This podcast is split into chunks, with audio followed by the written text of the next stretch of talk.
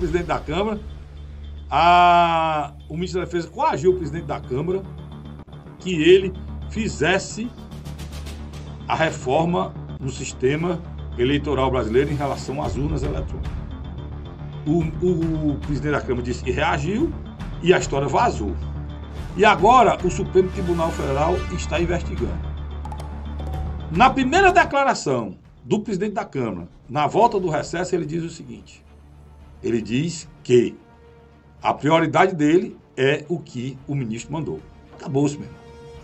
Acabou-se. Então, hoje, a prioridade da Câmara é que o ministro da Defesa mandou. A democracia foi por espaço, confirmando o que eu disse naquele dia.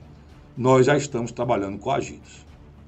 Tá certo? Isso é preciso você entender e é muito fácil entender o que eu estou falando aqui. Tá bom?